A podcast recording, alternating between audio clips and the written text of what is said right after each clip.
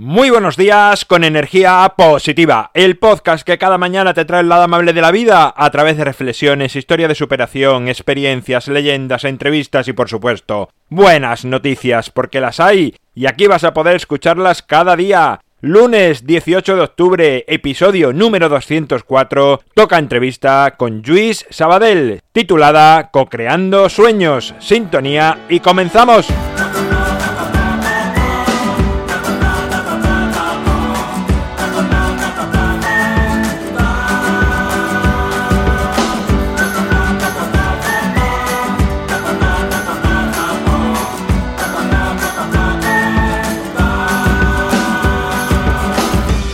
Muy buenos días, un día más, jueves, casi casi acabando la semana. Hoy te traigo una entrevista llena de energía creativa a través de Luis Sabadell, quien a través del arte, la imaginación y una creencia firme en ser parte activa de un mundo mejor, ha logrado poner en marcha innovadores proyectos que enriquecen la sociedad y la manera en que nos relacionamos. Ya está al otro lado. Muy buenos días, Luis. Muy buenos días. ¿Qué tal estás?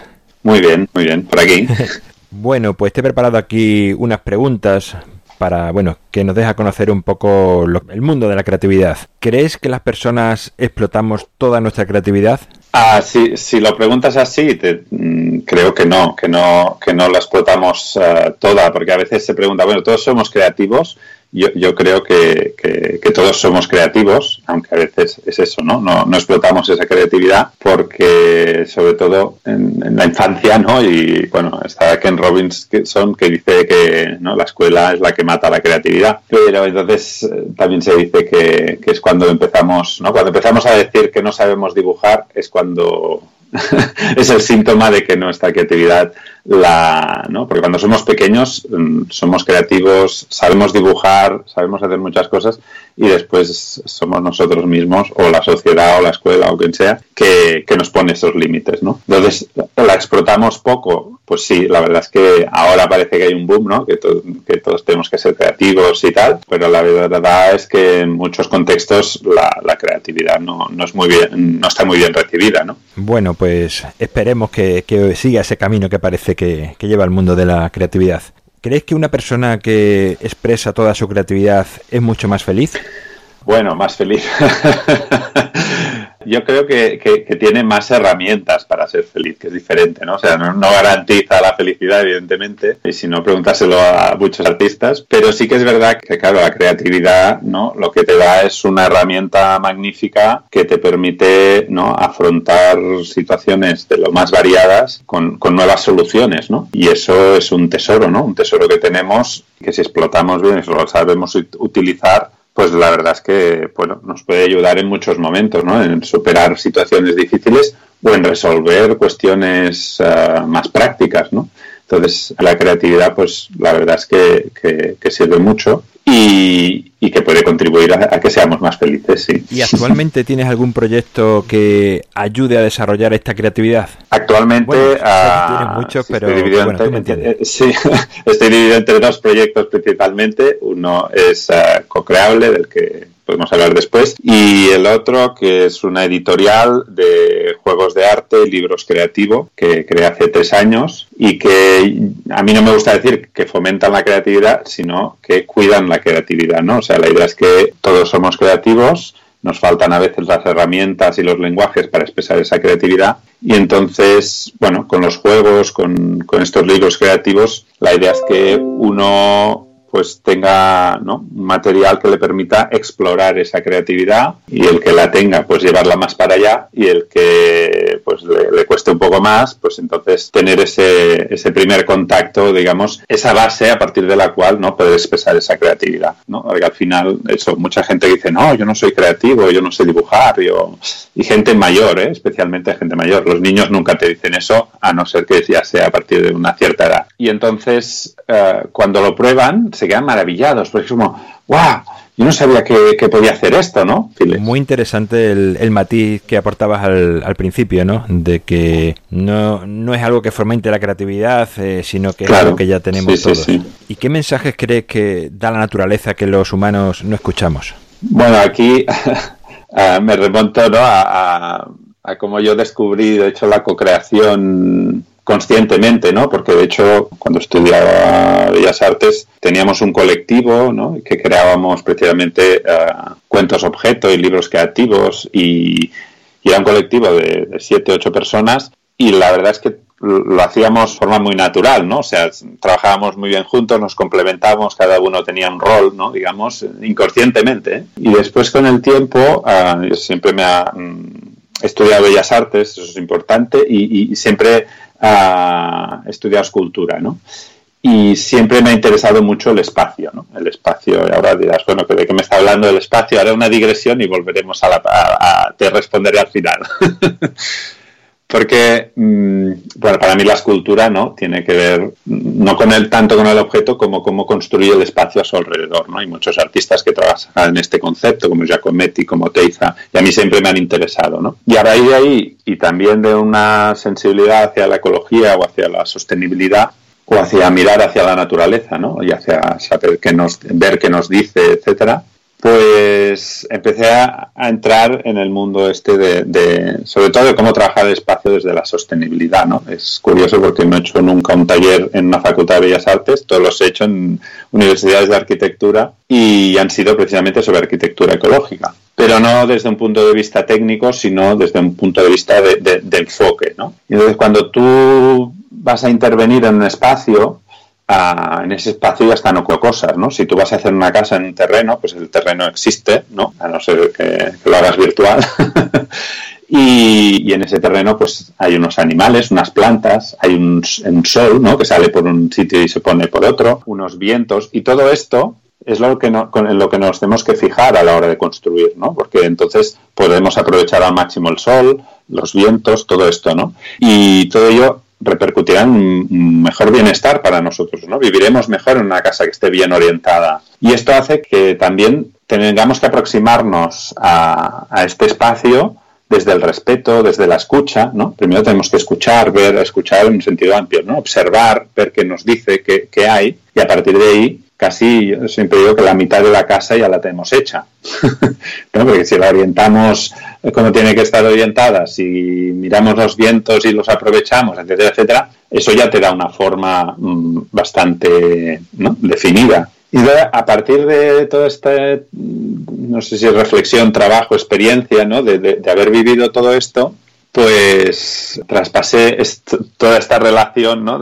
y de repente me di cuenta que, a nivel creativo un poco pasa lo mismo, ¿no? cuando ¿no? esa escucha, ese respeto, cuando lo haces eh, colectivamente, como os comentaba en ese colectivo que trabajamos cuando hacíamos Bellas Artes, lo hacíamos de forma natural, por lo tanto, no consciente, ¿no? Y cuando empecé a reflexionar sobre esto, pensé, bueno, no todo el mundo eh, ¿no? es capaz de trabajar así, ¿no? Y es capaz de, de trabajar creativamente juntos y tal. Y, con todo este camino pues llegué a, estos procesos de, creatividad colectiva, ¿no? De cómo ayudar a, los grupos, a las personas a crear colectivamente, porque al final mm, a mí me interesa no tanto ayudar a desarrollar una, la creatividad individual, sino sobre todo la creatividad colectiva, ¿no? cuando todos nos juntamos, ser capaces de crear algo juntos que seguro que es mucho mejor y, mayor que algo que, solo cree una persona individualmente. ¿no? Y con todo esto podemos decir entonces que juntos es mejor.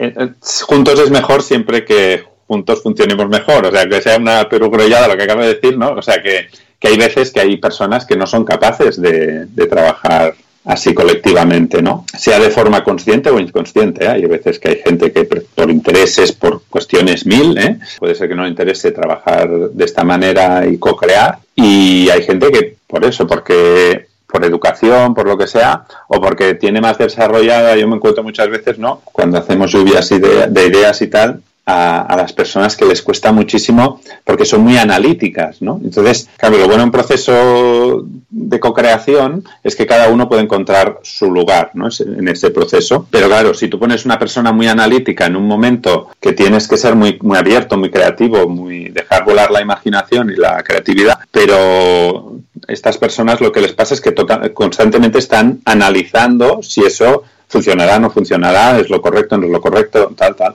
¿no? Y esa es una inteligencia que nos sirve más adelante, ¿no? Cuando hemos sacado todas las ideas, después tenemos que entrar en una fase de análisis, ¿no? De, ser muy críticos, de decir, vale, esta puede servir, esta no, ah, esta la modificamos un poco y será mejor, ¿no? Y entonces, claro, ah, si tú consigues acompañar a esta persona e integrarla tanto en una fase como en otra, aunque brillará más y podrá aportar más en la fase analítica, tienes que conseguir que, que, permita que la otra parte fluya también y que, se, y que él también pueda aportar, él o ella, ¿no? Entonces, pues eh, si consigues esto, juntos es mejor, ¿no? Y es mucho mejor, ah, y eso es una maravilla. Y cuéntanos sobre tus proyectos en los colegios y de los beneficios que logra toda la comunidad. Sí, precisamente donde empecé a trabajar fue en entornos educativos. Me invitaron a hacer un proyecto en, un instituto de Barcelona que invitan artistas a hacer un, como una residencia de un año, hacer un proyecto en el instituto con los alumnos.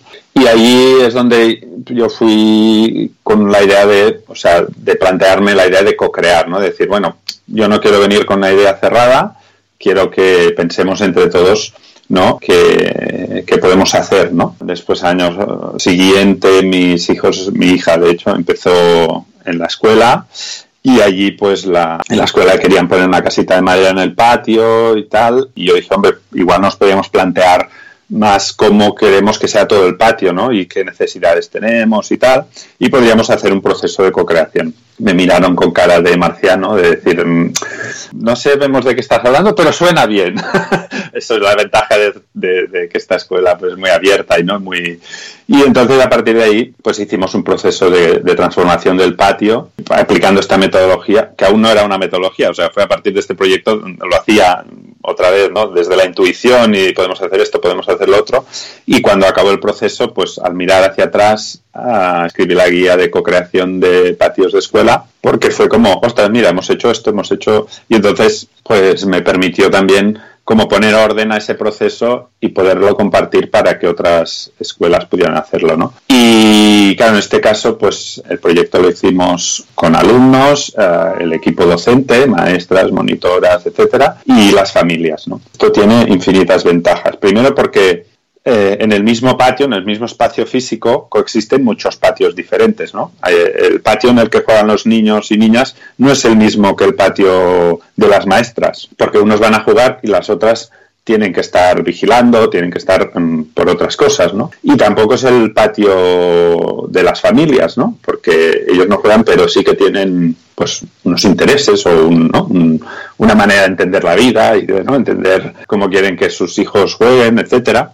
Y todos estos son patios diferentes, pero que físicamente son el mismo, ¿no? Y entonces lo que permite un proceso de co-creación es juntar todos estos patios y que al final el patio que consigamos sea el mejor patio para cada uno de ellos. Y recuerdo en, bueno, en la conferencia que diste, que tuve el gusto de asistir ya hace bueno, más de un año, que contabas cómo el hecho de que todos participasen en ese espacio que, habían creado, co-creado entre todos, hiciese que, que, luego todos lo respetasen mucho más. Es así, ¿verdad? Claro, porque se dan además dos, dos cuestiones muy importantes, ¿no?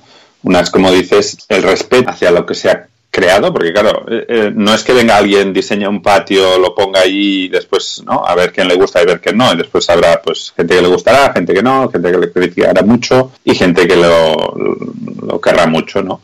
Pero claro, si lo has hecho tú, si es tu patio, ¿no? Entonces ah, es muy diferente, ¿no?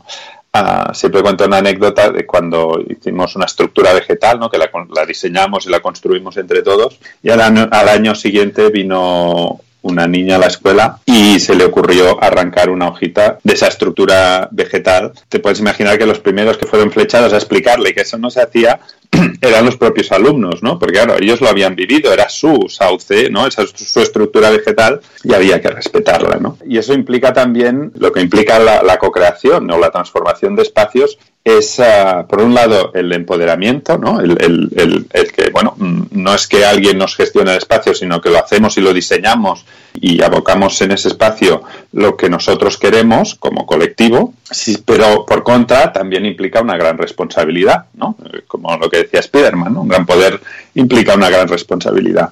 Entonces es como esta reapropiación ¿no? de los espacios públicos que yo creo que con los años, ¿no? los últimos, no sé, 80, 50 años, ah, lo que hemos hecho es ir cediendo ese espacio público para que lo gestionen otras entidades, puede ser el gobierno, puede ser el ayuntamiento, puede ser... ¿eh? Y no nos estábamos dando cuenta que también cedíamos nuestro poder, ¿no? Es, que cuando antes cada uno se eh, barría el trozo de acera de su casa y la calle siempre estaba limpia, ¿no? Y si no estaba limpia veías perfectamente quién no limpiaba. Pero digamos que había como un... ¿eh? Es eso que funcionaba de forma natural. Cuando tú eso lo traspases, no, no, tiene que limpiarlo el ayuntamiento, ¿no? Cuando ves un papel en el suelo, ¿no? ¿Qué hace la gente? ¿no? Igual no lo recoge, lo que hace es decir, es que el ayuntamiento, no sé qué, voy a llamar al ayuntamiento. Hombre, puedes también recogerlo tú, ¿no? Entonces es este traspaso de, responsabilidad, pero a la vez de poder sobre el espacio, ¿no? Porque eso implica que si tú has cedido este poder, después no puedas decidir cómo quieres ese espacio, ¿no?